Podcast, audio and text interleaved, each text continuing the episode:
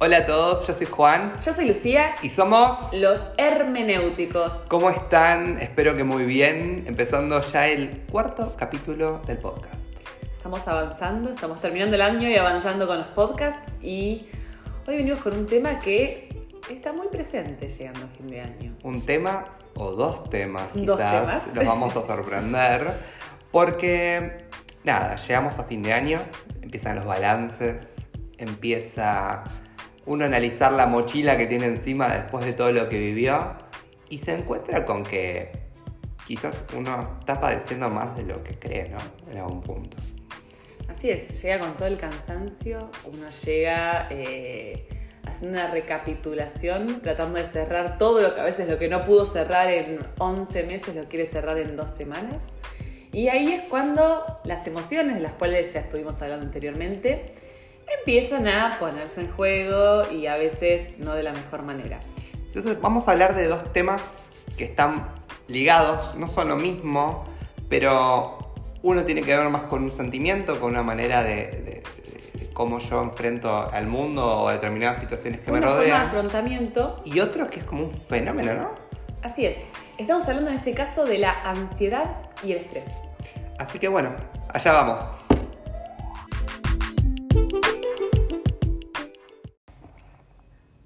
Bueno, y habiendo hecho ya la intro, vamos a empezar a hablar de este monstruo que es la ansiedad, ¿no?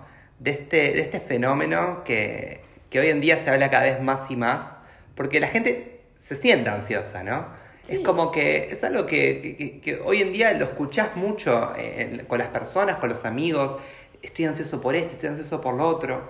Y más eh, como en esta época del año, ¿no? Que la gente empieza a cerrar. A cerrar, a recapitular. Más que nada, no solo en esta época del año, sino en, en este siglo, ¿no? Donde Uf. estamos como tan marcados por la inmediatez, donde la incertidumbre eh, no, no es un factor posible a considerar, porque yo te puedo mandar un mensaje de texto y puedo enterarme de cualquier cosa en este mismísimo momento, ¿no? Palabra incertidumbre desde ya creo que empieza a quedar grabada, ¿sí? Es, es, eso es importante, el, el no saber qué va a pasar. Porque hoy en día también estamos muy acostumbrados a saber la consecuencia que van a tener cada uno de nuestros actos. Es como que queremos dominar nuestra vida y saber exactamente lo que va a pasar. Y tal vez no lo sepamos. Y esto es incertidumbre, ¿verdad?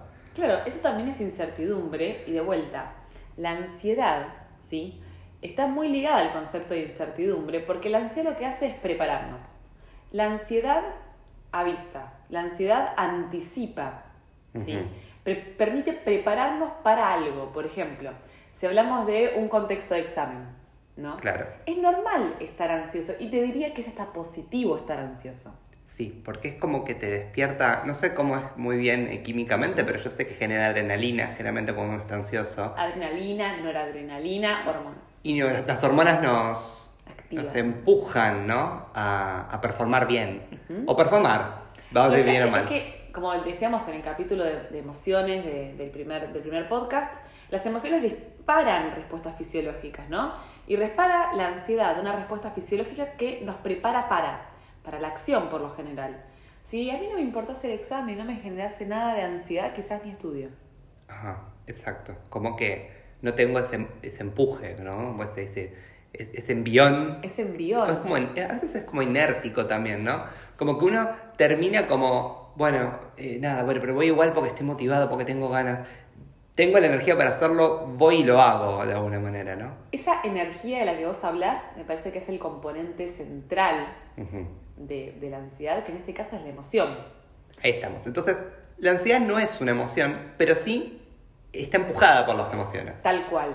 Una de las emociones que más fuertemente aparecen en la ansiedad, más allá de la sorpresa, es el miedo. ¿no? Es cierto. La ansiedad es una alarma. Es una alarma que anticipa, que avisa, ¿sí? Pero no viene solo la emoción, no es que aparece automáticamente. Muchas veces viene acompañada ¿no? de, de mm, preocupaciones, que son pensamientos en definitiva, ¿no? interpretaciones de las situaciones. Sí. ¿Qué significa para mí este examen es importante? No sé, esta profesora siempre desaprueba medio mundo y todas las interpretaciones que nos hacemos de una situación nos llevan a sentir algo. a sentir a lo mejor miedo de que no me aprueben. Claro, entonces quizás eh, este factor de la incertidumbre, el no saber qué va a pasar, eh, por lo menos en este contexto que estamos hablando de un examen, tiene una connotación netamente positiva. Claro. Yo, justamente al no saber qué me va a deparar, porque si fuera una materia fácil, o que sabes que la vas a probar sí o sí, Vaya y pase. uno va tranquilo, a uno no le importa mucho, y total voy a probar. Obvio. Ahí quizás no hay tanta adrenalina porque es como esperable el resultado que vas a obtener. Pero cuando no sabes qué vas a obtener, lo mismo que va cuando vas a una entrevista de trabajo. Ah, sí. Ahí tenemos un, quizás un ejemplo más, más claro, porque si uno va a una entrevista de trabajo, generalmente es algo que, nada, que haya algo preacordado, uno no sabe cómo le va a ir o cómo- si va a obtener el empleo o no. Entonces, eh, qué vital que es la ansiedad, ¿no? Porque a veces mucha gente la asocia como un sentimiento o una manera de sentirse negativa. Claro, y ahí entramos en otro mundo, porque es cierto, la ansiedad es positiva, la ansiedad es, es adaptativa porque nos prepara para, como decíamos antes, ¿no? Pero también está la otra cara de la ansiedad, que es la ansiedad patológica, de la cual el DCM, el DCM es un manual diagnóstico de psiquiatría, tiene un capítulo, por así decirle, capítulo entero dedicado a los trastornos de ansiedad. Y de angustia. Claro, también se lo llama trastornos de angustia, ¿no? Claro. Eh, dentro de esta gran bolsa que son los trastornos de ansiedad, está, por ejemplo, el trastorno de ansiedad generalizada, que es una parte, después tenemos el trastorno del cual, no sé, mediáticamente, por ejemplo, se habla muchísimo, que es el trastorno de angustia o ataque de pánico. El ataque ¿sí? de pánico, claro. El ataque de pánico propiamente dicho. Después, en su momento, ahora está más o menos en revisión, pero los trastornos obsesivos compulsivos también estaban dentro de la ansiedad. Los trastornos de estrés postraumático también entraban ahí. Qué loco, ¿no? Como este, esta, esta manera, este impulso que nosotros tenemos, cómo nos puede llevar también a llegar al otro lado. Sí, al lado de la No, patología. como de algo, de, de algo que ya no- deja de ser algo netamente adaptativo y pasa a ser algo que me termina haciendo mal, ¿no? Claro, ¿qué pasa cuando no solo hay una preocupación por un hecho real, sino que aparece una preocupación que se convierte en rumiación? ¿Y de qué hablo cuando hablo de rumiación? ¿No? De la preocupación por estar preocupado y esa preocupación de la cual uno da vueltas, vueltas, vueltas y no hay como una forma de resolver. Es como que yo te diga, imagínate que uno viva preocupado, más en Argentina, ¿no? Me voy a quedar sin trabajo. Me voy a quedar sin trabajo. A lo mejor no tiene trabajo, pero la verdad Quizás es que estable. y quizás estable. Y la realidad es que, por ejemplo, ¿no? Pensamientos rumiativos. Me voy a quedar sin trabajo, mi pareja me va a dejar. O quizás a veces estas cadenas, ¿no? Me voy a quedar sin trabajo y si me quedo sin trabajo, mis padres, o es una vergüenza para mis padres, mi pareja me va a dejar, no voy a poder mantener a mis hijos y se genera como un fantasma. Claro, se genera como un fantasma que es una preocupación sobre un tema que hoy en día no es tangible, no es real. A ver, entiendo si uno se queda, por ejemplo, a fin de año sin trabajo de manera efectiva, es normal sentirse ansioso en ese contexto. Ahora, Porque tenés un basamento concreto y Claro, real. pero el tema es cuando uno ya se está preocupando anticipadamente sobre situaciones hipotéticas que todavía no pasaron. Sabes que me acuerdo que hace no mucho vi, vi una foto en Instagram, una pavada, ¿no? Pero que decía, ¿no? Como que la nostalgia es como el exceso de pasado y la ansiedad es el exceso de futuro en algún punto. Y claro, porque tiene que ver, si bien eso es muy básico, ¿no? Quizás está hasta tan, tanto filosófico. Y esto que vos hablabas también, ¿no? Como de, de los pensamientos rumiantes. Me hace acordar mucho a lo que son, lo que se llama el plano meta en la filosofía, que es el plano de qué es lo, lo que puede llegar a pasar, lo ideal y, y todas esas cuestiones que no tienen ningún arraigo con la realidad y que a veces lo- eh, los metamensajes o los metapensamientos a veces entran en lo que se llaman círculos tautológicos. Como que uno gira y gira siempre sobre la misma idea y nunca le puede Nunca dar cierre ni, ni resolución porque las tautologías no tienen ni principio ni fin. Claro, a ver, es como que yo te diga, pasándolo a, a- a idioma lego. Hablamos de tautología, ¿no? Pero imaginémonos que me preocupa, me voy a quedar sin trabajo. Yo a lo mejor hoy en día tengo un trabajo estable y puede ser una preocupación de cualquiera. Y no vamos a mentir, para cualquiera en cualquier momento podría quedarse sin trabajo. El tema es vivir constantemente como si nos hubiéramos quedado efectivamente sin trabajo cuando estamos trabajando de forma estable. Y no solo pensar me podría quedar sin trabajo, sino me puedo quedar sin trabajo, no voy a poder pagar el alquiler, uy, voy a tener que volver a vivir con mis viejos, ¿y qué van a decir mis viejos si tengo que volver a vivir con ellos? Claro, como decíamos, una bola de nieve en algún punto. Una bola de nieve generada sobre... Imaginaria. Imaginaria, sobre fantasmas, pero que al mismo tiempo es tan real... Y es real porque uno lo siente. En el cuerpo, y es tan real en la cabeza, y genera tanta angustia, que por eso se llama también trastorno de angustia, ¿no? Como esa sensación de tristeza, que muchas veces la ansiedad se mezcla con, con, la tristeza y con la angustia de no saber, ¿no? De, esa incertidumbre que aparece como tan presente. Además, uno cómo le puede llegar a dar respuesta, ¿no? Esto es quizás una pregunta abierta, ¿no? ¿Cómo le puede llegar a dar respuesta algo que realmente no tiene una solución concreta porque no existe? Entonces, ¿cómo le voy a dar respuesta, mirá si me quedo sin trabajo? O sea, estoy hablando no desde el plano de, de este pensamiento. Obviamente que la respuesta está en otro lado pero es algo que uno no puede llegar a manejar. Y obviamente se encuentra en una situación angustiante, porque si uno está enfrascado en esa realidad y en esa situación, eh, es muy difícil salir. Y es muy difícil saber salir del propio pensamiento. Y para dar un ejemplo claro, cuando hablamos del trastorno, vamos a ir con el más conocido popularmente, el ataque de pánico, ¿no? Donde la ansiedad aparece como en un momento eh, muy claro, muy identificado, donde la persona puede tener pensamientos de que se está muriendo, de que se está volviendo loco, de que, ¿por qué? ¿Por qué piensa que se va a volver loco? ¿Por qué siente que se va a, morir? Porque el cuerpo reacciona como si hubiera un factor de miedo. ¿Qué pasa? Habíamos dicho en emociones, ¿Qué, ¿qué, pasa cuando aparece el miedo?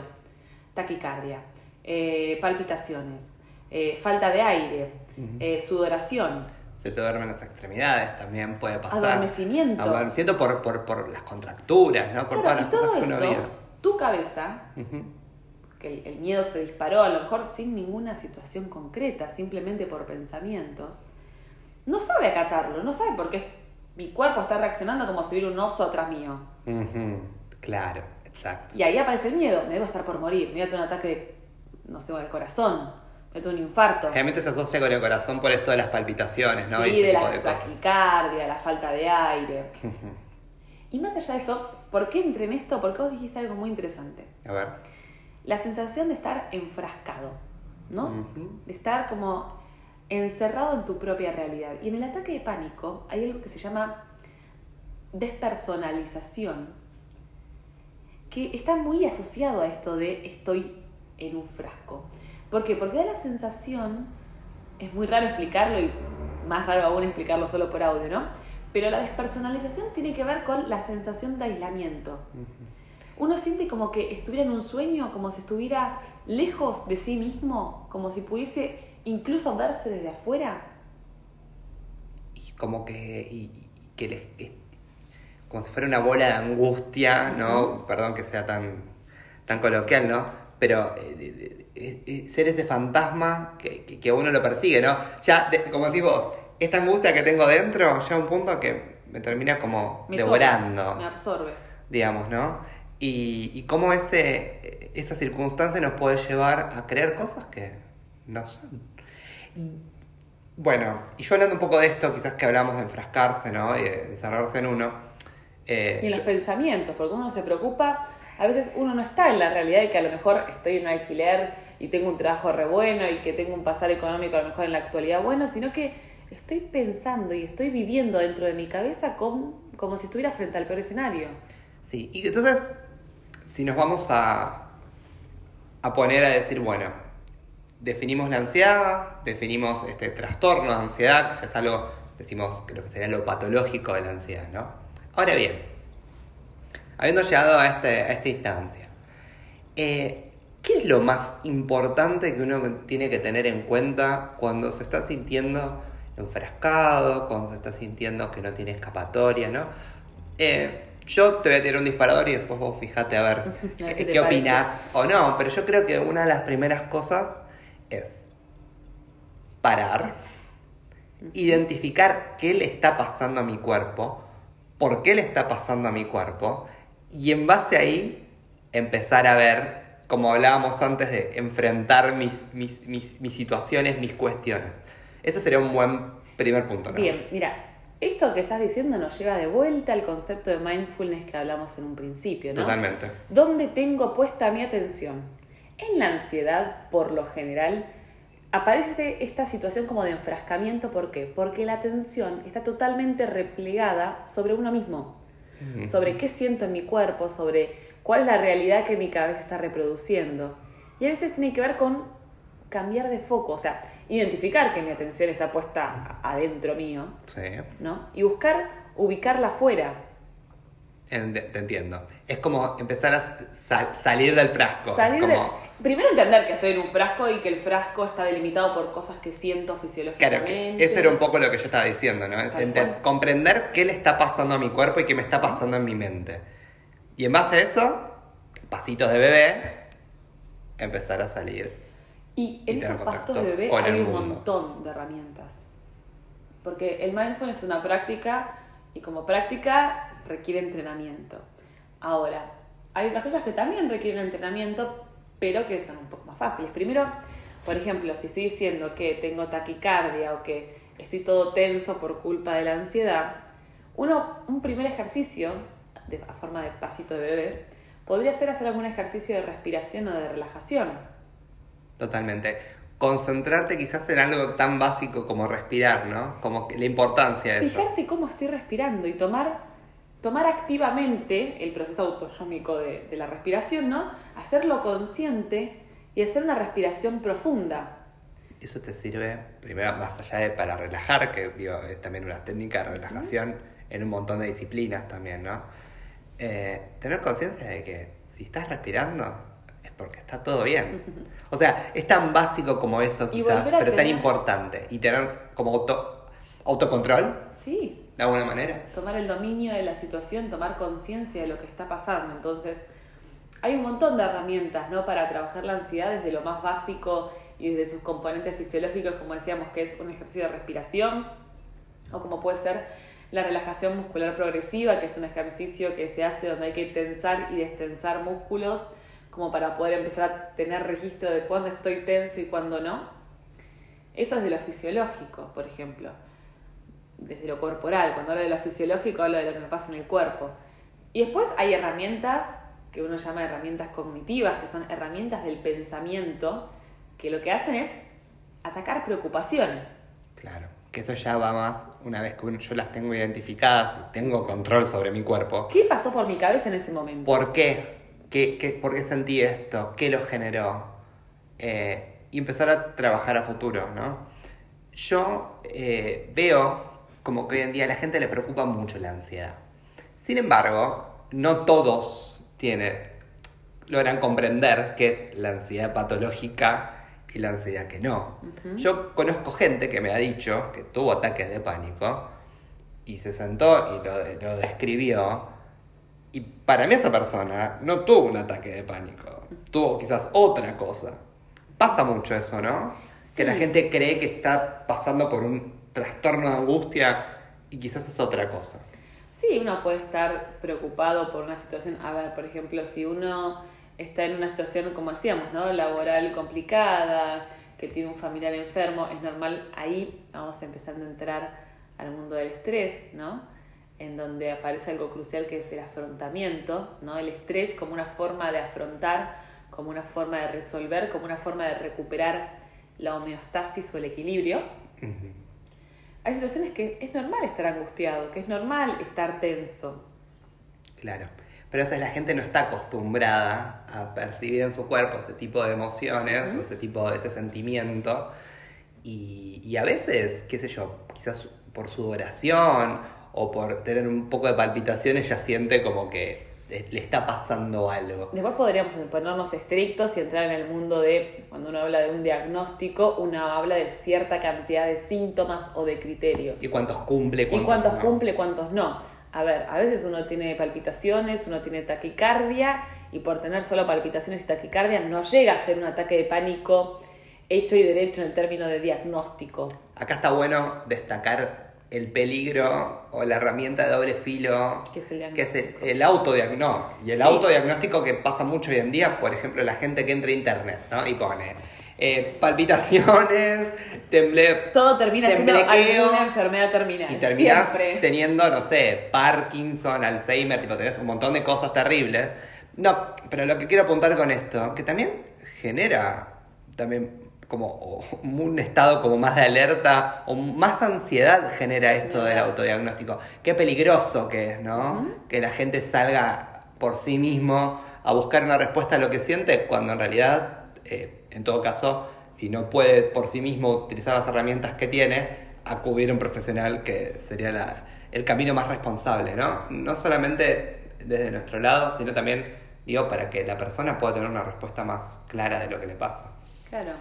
Estas son como algunos tips que vamos tirando en medio de, bueno, que es la ansiedad. No, no- acá no definimos ningún diagnóstico. Para nada. Mencioné cuáles son algunos trastornos. Dije, de- describimos más profundamente la- lo que es el, el episodio o ataque de pánico. Después habíamos mencionado que es la, la angust- la- el trastorno de ansiedad generalizada, que es, por ejemplo, esa gente que está como constantemente preocupada Que eh, eh, el ataque de pánico es más como un episodio y después quedo preocupado por el episodio que tuve, ¿no? Sobre todo porque, como hablábamos, siento como que es algo que no le podés dar respuesta. Por lo menos o si- peor, si siento no que me estoy por morir. Y no hay nada más feo que uno sienta que se va a morir. Entonces, a lo mejor ya pasó el episodio, ahora no siento que me vaya a morir, pero, la ¿por qué situación eso? Claro. genera una expectativa desagradable. Y hay gente que no puede salir de eso. Eh, yo tuve un episodio, me hablo de lo personal, que, que yo lo podría encuadrar en un ataque de pánico cuando era más chico. Eh, estaba totalmente sobrepasado por la vida, me estaba por recibir, eh, estaba con desencuentros amorosos, eh, este conflicto de que yo me quería vivir solo, y el, el sueldo y todas esas cuestiones, el trabajo todo me, me llevó a, a pasar una situación como esta, ¿no? Por, suel- por suerte, yo tenía un trasfondo, que yo hice terapia muchos años y todo, que me sirvió, que luego que tuve el ataque de pánico y después me sentí bien, dije, evidentemente no me estaba muriendo. Entonces yo dije, bueno, ¿cómo lo empiezo a racionalizar? ¿Cómo lo enfrento? ¿Cómo sigo adelante? Por eso es importante tener las herramientas y esa contención. Pero ¿qué pasó acá? ¿Qué vos decís? Sí. El estrés, del cual ahora vamos a hablar, gatilló un ataque de pánico. El estrés es un gran gatillador de distintos tipos de patologías. Uno puede venir, por ejemplo, súper bien en la vida, como dice el dicho, venía pisteando como el más campeón.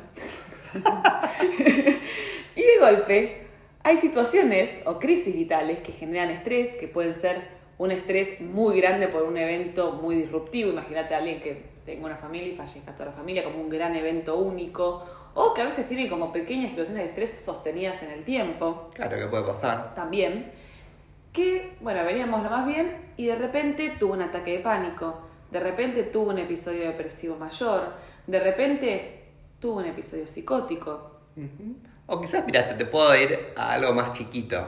Sí. Vos te vas a acordar cuando nosotros éramos más chicos, estábamos en el secundario, una vez hicimos un trabajo práctico que nos consumió la vida y una compañera y yo terminamos en cama con fiebre, Enfermos. 38 grados y pico. Eh, terrible fue, me acuerdo. Yo estaba, no entendía por qué. Y después yo fui al médico y le conté lo que me pasó y me dice, tuviste un episodio de estrés. Bueno, ¿qué pasa? Ahora vamos a estar, ya estamos entrando en el mundo del estrés. Hay un concepto que a mí me encanta y que voy a empezar a comentar a medida que vaya avanzando el podcast, que es el de psiconeuroinmunoendocrinología. Bueno, vamos a tener que empezar a separar un poco, a desmembrar ese La concepto. psicología, la mente, Sí. neuro, Psicología. del, de neurología de las neurociencias, Sí. inmuno, Sistema ver- el inmunológico. sistema inmunológico. De repente me agarré una neumonía después de haber pasado eh, dos meses seguidos con finales. Ok. Endocrinología, que pasan hormonas, Las hormonas. adrenalina, noradrenalina, estas hormonas que nos ponen alerta. ¿Por qué menciono este concepto? El estrés es un concepto de vuelta, normal. El estrés es la forma de respuesta para que, que yo busco para mantener el equilibrio en mi vida. Ok. Si hay algo que se desacomoda, El estrés lo que me permite es acomodarlo nuevamente, es responder una demanda. Y eso es el estrés positivo, ese es el EU3. EU3. EU3. Ok. El estrés positivo, de vuelta, al igual que la ansiedad positiva, con cualquiera de las emociones, ¿no? El, pero el estrés más como forma de respuesta. Que ese bueno, digamos, que ese quizás es su propósito, digamos, en estos procesos, ¿no? Como tratar de generar una situación de equilibrio. Y que después nosotros, obviamente, de- desde el criollo, pasándonos de rosca, lo llevamos como para otro lado o otra instancia, ¿verdad? O sea, nosotros, de vuelta, como búsqueda de equilibrio, el, el estrés en sí es positivo. Mm. Lo que me permite es ir resolviendo, lo que me permite es ir afrontando, es identificar un estímulo que requiere respuesta, armar un plan y resolverlo. ¿Qué pasa? Acá hablamos de vuelta de una curva, de una curva que me permite buscar respuesta, de una curva donde aparece un estímulo que genera cierta incomodidad, pero cierta incomodidad que me hace ponerme en acción Sí. y que justamente gracias a que me pongo en acción se resuelve y después se va. El problema quizás es que cuando a partir de un estímulo que yo tengo, ¿no? Eh, yo sienta o crea por esta cuestión a futuro, ¿no? O este, o este, este- este desafío que afrontamos, que yo no le puedo dar respuesta. Y a veces pasa que no es un solo estímulo, son un montón de estímulos que yo empiezo a sentir, ay, e- este trabajo lo voy a poder hacer, pero ay, el 80% y por qué no lo hago al 100%, y uy, la plata, y si gasto esta plata, no gasto esta plata. Como que, está bien, tengo el estímulo como para llegar al equilibrio, pero a veces como que me termino como desbordando. Claro, ¿por qué? Porque el cuerpo está preparado para hacer afrontamiento óptimo de distintas situaciones vitales, porque si no, nada, ninguno de nosotros estaría acá, no podríamos resolver nada, moriríamos de estrés constantemente. O sea, el cuerpo está preparado para afrontar estas situaciones, ¿sí? Bien. para reaccionar. El tema es que se empieza a volver conflictivo cuando, como decís vos, hay constantes estímulos negativos que el cuerpo requiere estar en un constante sobreesfuerzo. Por ejemplo, si tengo tres trabajos al mismo tiempo y tengo que estar todos los días levantándome a las 5 de la mañana y volver a las 10 de la noche, Y que sabes que no le vas a poder prestar la atención que le tenés que prestar a cada uno de tus laburos, con sus expectativas, con sus, sus, metas, ¿no? ¿no? Y saber no solo que vas a requerir ponerle tu atención, ponerle tu voluntad, saber que eso no tiene una proyección de fin a corto plazo. Pues vos me decís, mira Juan, esta semana es una semana particular, te voy a pedir que hagas tres laburos, que trabajes por esta semana de 5 de la mañana a 9 de la noche. Bueno, uno empieza, se mentaliza en que el lunes que viene ya está la corta. La pasa mal ya fue. El problema es la gente que está de forma sostenida, ¿no? Que necesita mantener una casa y que tiene que tener sí o sí tres trabajos y que no puede tener una proyección de fin. Acá está de vuelta el fantasma de la incertidumbre, ¿no? Sí. Eh, vuelve a aparecer el, el- este no saber, esto, esto de que yo digo, bueno, yo hago esto, pero no sé cuándo va a terminar. Y eso como que termina como desesperando en algún punto, ¿no? Y, y hay una pérdida de control. Hay una pérdida de control y lo más preocupante es que no hay una forma de resolución. Porque, ¿qué le vas a decir a una persona que tiene, ponerle, que tiene una familia de cuatro, ¿no? Con, está casado o casada y tiene hijos, ponele. Y que tiene que llegar a fin de mes para alimentar a sus hijos y para poder vivir en algún lugar digno. Y que pierde el control, que tiene que tener sí o sí tres trabajos. ¿Por qué? Porque está en una situación económica difícil o lo que fuera hay una pérdida de control de la situación y una necesidad corporal, física, de hacer un sobreesfuerzo constante para poder llegar a fin de mes. Sí, ¿no? Y, y te das cuenta como que todo termina siendo de alguna manera obligación, todo termina siendo lo, lo- lo que se le impone a uno y termina siendo como, pareciera en este caso, una máquina de trabajar más que una persona. Entonces como que hay una disociación.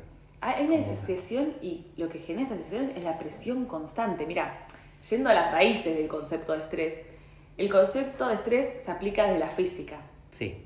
Ah, mira. Es, lo que significa desde la física es presión. Y tiene que ver justamente como qué efecto genera la presión sobre un cuerpo. Es como una situación como de resorte, ¿no? Pareciera.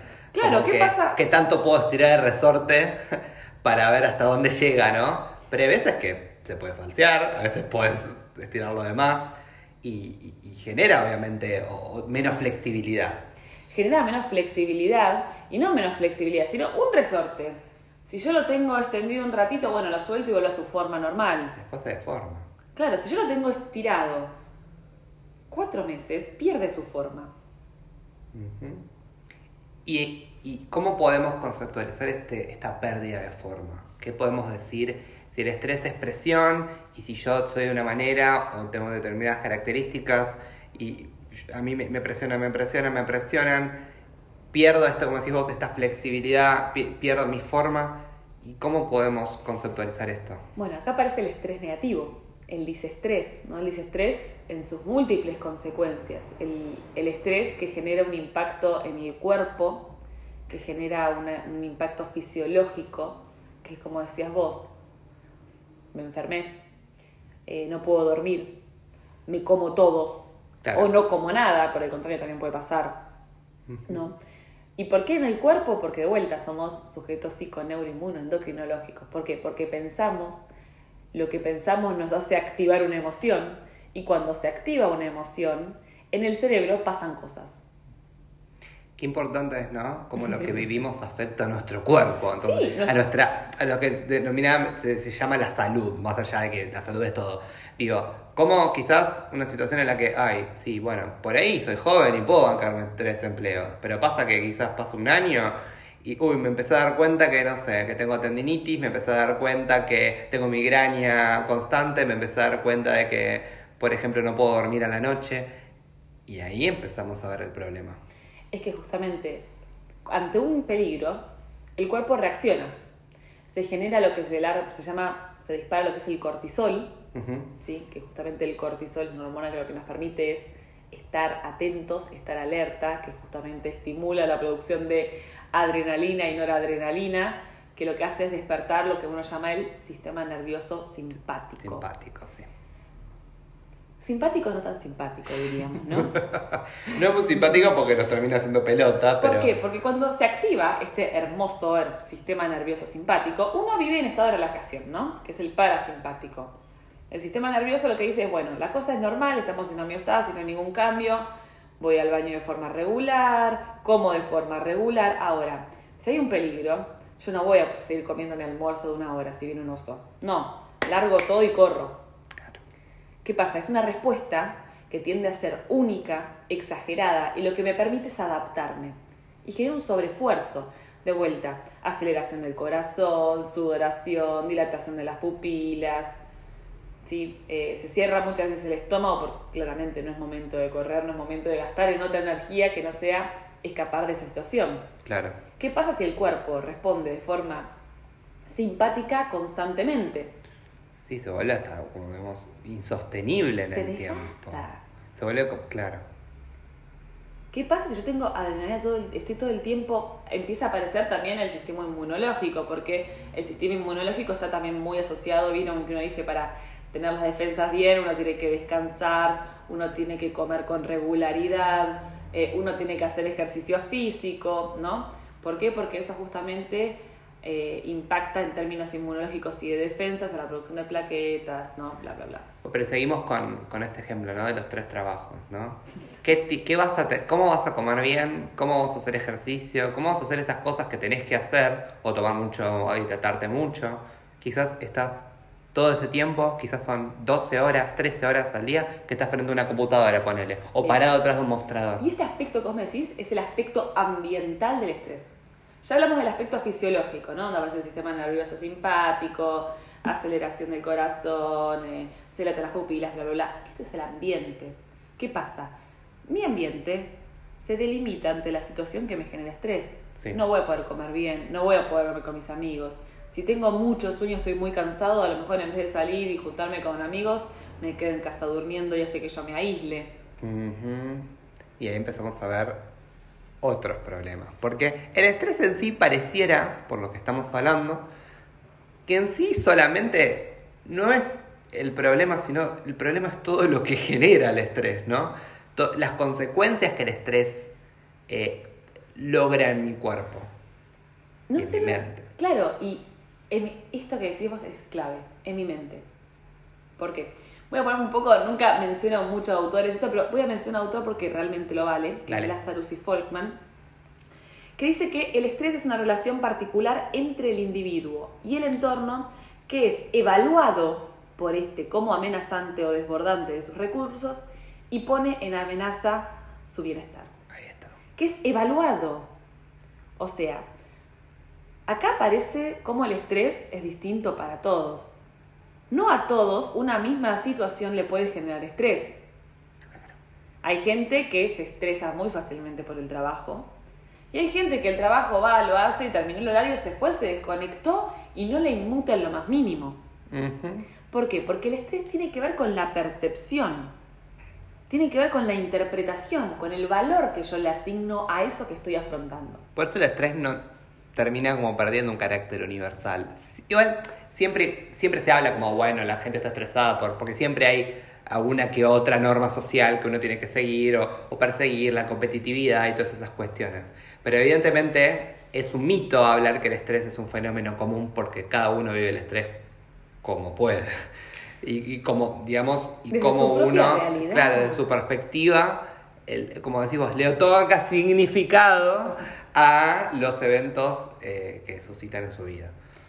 Ya derribamos el mito de que el estrés es siempre nocivo. No, porque en realidad el estrés lo que me permite es resolver, afrontar, sí, dar respuesta. Derribamos el mito de que el estrés es igual para todos. No. No, no es igual para todos porque depende de la percepción única y de la experiencia única de cada uno. También podemos, no sé, hay miles de mitos en relación al estrés. Hay gente que siente que en el trabajo es exitoso solo si está estresado. Como que normaliza el estrés. Normaliza como- el estrés. Qué locura, ¿no? Porque si uno normaliza algo que justamente termina activando una parte de nuestro sistema nervioso de que, que- que no, no es normal que esté encendido, uno, no sé, terminás hecho pija, perdón por la palabra, como joven, digo, porque ¿cómo vas a normalizar algo que no es dentro de los planos de la normalidad de tu, de tu fisiología? Y genera, y que genera eh, eh, efectos en el cuerpo y muchas veces a largo plazo. Sí, Porque hay gente que tiene problemas estomacales con consecuencia del estrés, que se generan úlceras estomacales, porque el estrés, como ya dije anteriormente, puede gatillar episodios de otro tipo de patología, porque el estrés en términos biológicos, no voy a ahondar mucho, pero Sí. genera un impacto en términos cromosómicos. Ay, justo hablábamos el otro día de los cromosomas. También. Qué loco, ¿no? todo se relaciona con todo. Entonces, Eh, es importante quizás a veces, ¿no? Eh, identificar. Por eso es tan importante lo que hablábamos antes del autoconocimiento, ¿no? Y de poder identificar cómo nos sentimos ante las situaciones. Porque uno, si tiene dominio de sí y, y entiende por lo menos cómo uno enfrenta determinadas situaciones. Por ejemplo, yo sé que soy una persona que soy muy perfeccionista en muchas cosas y yo sé cómo enfrento mi trabajo y sé el grado de exigencia que le pongo a mi laburo. Pero cuando yo ya siento que me estoy pasando de rosca, digo, ay, uy, acá ya estoy como medio loco, es cuando digo, bueno, es trabajo, volvemos para atrás. Porque no hay que llegar nunca al extremo. Bueno, eso que vos decís es un abordaje muy desde la parte del pensamiento. De vuelta, recapitulando. Hablamos de fisiología, hablamos de ambiente, estamos entrando en el mundo de eh, los pensamientos, ¿no? Desde el lado de atribución de sentido y de qué significa esto para mí. Y el de poder resignificar, bueno, che, solamente es trabajo. O bueno, tampoco es para tanto. O bueno, a lo mejor lo que hoy me dijo mi jefe significaba otra cosa y no que me iba a despedir, ¿no? Pero y poder acá- reinterpretar lo que estoy pensando. Claro, y lo que decís vos, y que es importante destacar, ya que también estuvimos derribando mitos, ¿no? Porque pareciera como que hoy nacemos en el siglo XXI, somos adultos en el siglo XXI, y pareciera como, bueno, tener estrés es normal. Como que a todos es como que normalizan el estrés, normalizan el estrés. Bueno, primero ya dijimos que el estrés no es algo normal. Y tampoco es algo que uno lo que no puede escapar. Ojo, es como el que- estrés es normal, el disestrés. Bueno, perdón, eh, me, me voy a ver, eh, es cierto, pero quizás este estrés con esta, con esta significancia que le estamos Tal cual, dando, la gente sí, dice, bueno, estás estresado, no pasa nada, o, uh, eh, o te, ay, estoy, no sé, me duele la cabeza, estrés, eh, me pasa esto, Estrés. estrés. La gente es como que te, te da todo el tiempo el estrés, estrés, estrés. Sí. No pensemos que el estrés es algo de lo que no podemos escapar o algo que es como inherente, estar con el disestrés O que, eh, claro, permanente. o que el estrés es algo que tiene que aparecer si yo soy una persona responsable, si yo soy exitoso, o que, No. esa- o que tiene que ser una constante en nuestras vidas. No, para No, nada. Quizás para se puede nada. ser es- exitoso sin estresarte. Hay gente que es- tiene la capacidad de, de llevar adelante todo lo que es bueno y sin que se le mueva un pelo. Y a veces no es tampoco que no se te mueva un pelo, sino poder entender qué es lo que me está pasando, poder frenar. Y así como dijimos, hacer un ejercicio de respiración en el caso de la ansiedad, que también funciona en el caso del estrés, porque hay varias herramientas que se pueden usar en distintos contextos. Sí. Uno puede decir, bueno, por ejemplo, voy a hablar de un caso de estrés muy común que es el estrés del cuidador. A ver. En el caso, por ejemplo, de familias donde el padre o la madre está enferma y a lo mejor uno de los hijos asume el rol de cuidador, ¿no? Que cuando uno asume el rol de cuidador requiere pasar mucho tiempo con la persona enferma, requiere dedicar horas, esfuerzo personal, a lo mejor dejar de trabajar, ¿no?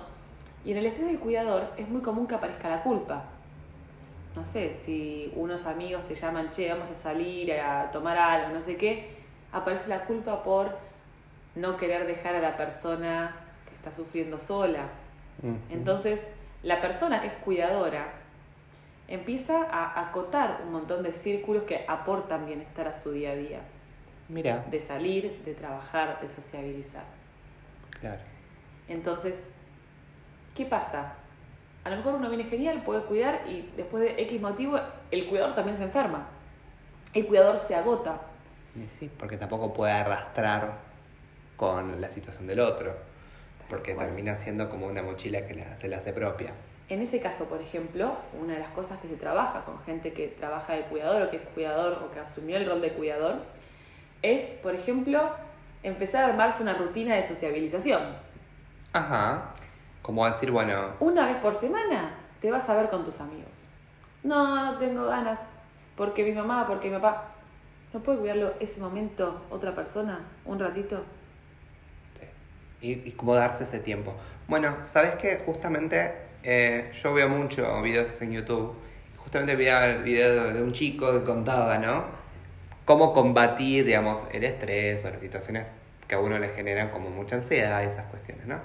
Y uno de los puntos vitales que dijo, que me llamó mucho la atención, es cómo uno se maneja el tiempo. Mm, La ¿no? administración del El- tiempo es clave. La administración del tiempo, claro.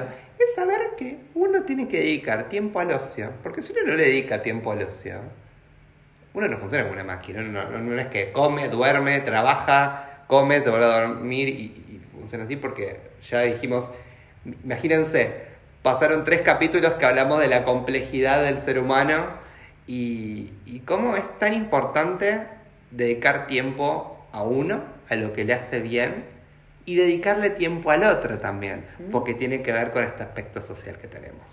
Y esto que vos decís tiene un término. A ver, Se llama balance ocupacional. ok. Tiene que ver con la administración del tiempo. Tiene que ver con la administración del tiempo y también con cuánto dentro de ese tiempo, ¿no? Yo dedico a mis ocupaciones diarias. ¿Qué porcentaje del día ocupo a actividades recreativas? ¿Cuánto tiempo de mi día yo ocupo en descanso? ¿Cuánto tiempo yo ocupo a sociabilizar? ¿Cuánto tiempo yo ocupo a hacer ejercicio físico? ¿Cuánto tiempo yo ocupo a asumir responsabilidades ya sean académicas o laborales? Por eso no es como coloquial o banal cuando la gente te dice, dormí bien, tomate dos litros de agua por día, salí a caminar media hora. Digo, no es casual. Estos O- son todos factores que justamente apuntalan y generan bienestar. Claro, generar bienestar y, y eso está buenísimo porque ahora como para un poco cierre, ¿no? Todos este, est- estos temas que estuvimos tratando.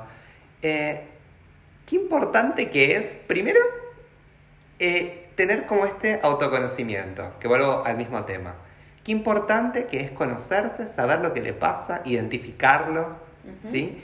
Y actuar en consecuencia de lo que me hace bien, lo que no me hace bien, veo cómo yo lo trato de sortear, ¿no?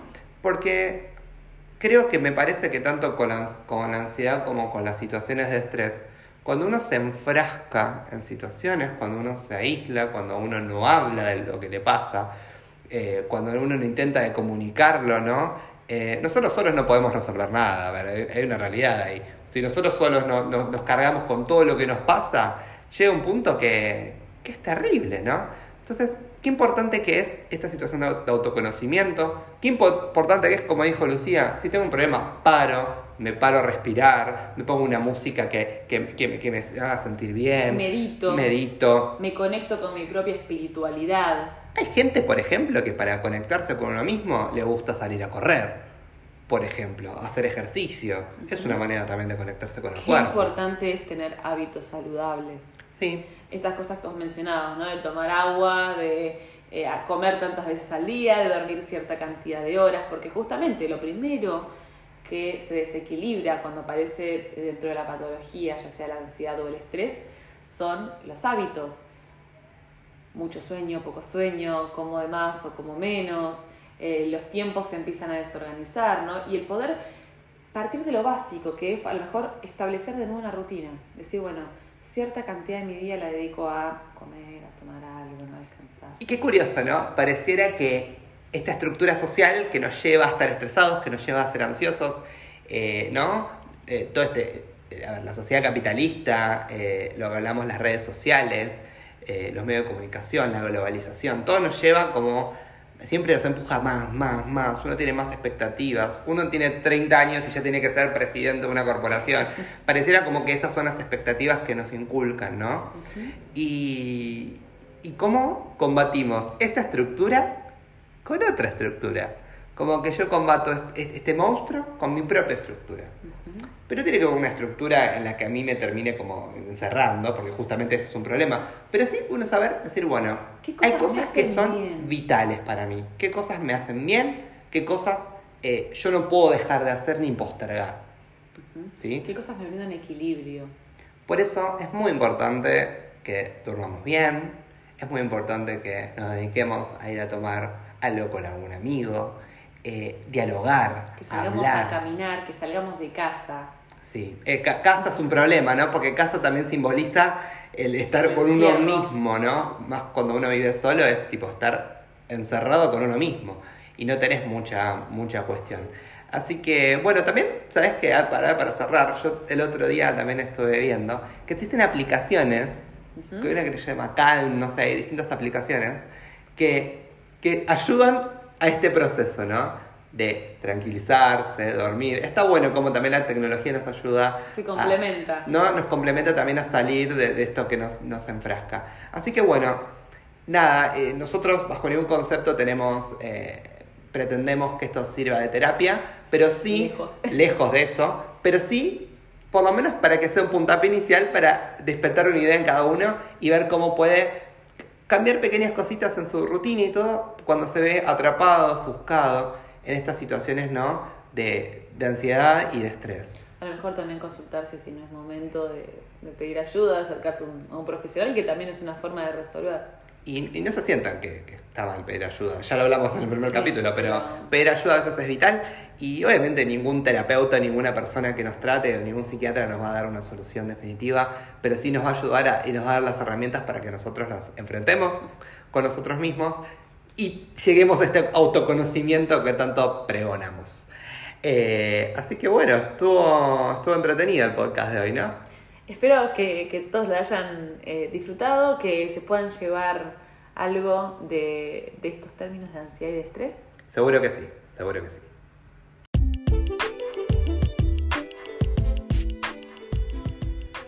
Bueno, este es el fin del podcast número 4. Así es, estuvimos abordando ansiedad y estrés. Eh, nos gustó mucho este tema. Eh, quizás eh, nos fuimos quizás de este enfoque sociológico que le dimos a- al tema anterior y volvimos un poco más a hablar desde el lugar de la psicología. Vamos a ir haciendo un poco esto, ¿no? De hacer un ping-pong, porque está bueno abordar lo, lo más que podamos y De acuerdo las perspectivas que podamos. y los intereses también de la gente y las ideas que nos pueden ir planteando. Eh, estuvimos tratando de aplicar un poco esto, acortar un poco el tiempo del podcast, porque en el primero nos fuimos a más de una hora. Muchísimo. Y, y bueno, tampoco queremos perder su atención. Eh, ¿Dónde nos pueden encontrar, Lu? Bueno, nos pueden encontrar en arroba hermenéuticos en Instagram. También nos pueden buscar en Spotify, Sí, Google Podcast. en Google Podcasts. Eh. Eh, y nada, denos me gusta. Eh, Denos sus comentarios. La verdad es que su, su feedback, sus palabras es lo que también a nosotros nos permiten después ir mejorando, ir modificando cosas. Así que bienvenido sea. Y nos inspira, nos inspira al cambio. Somos seres flexibles, digo. Si, si nos ven una propuesta copada que nos gusta, nosotros la No, vamos no la voy a hacer. Yo no voy a cambiar. Uy, Dios. Ahí, ahí tenemos otro tema para tratar el otro, el otro capítulo, porque ahora no podemos, no podemos tratarlo. Así que bueno, yo soy Juan Yo soy Lucía. y nos vemos la próxima. Chao.